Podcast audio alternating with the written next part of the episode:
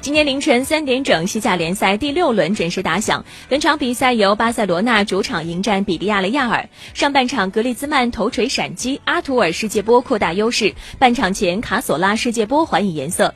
下半场开始前，梅西被登贝莱替下，法蒂替补出场造险。全场战罢，巴萨二比一击败比利亚雷亚尔，获得主场三连胜。那在其他的比赛当中呢？贝蒂斯是三比一战胜了莱万特，巴拉多利德和格拉纳达一比一战平。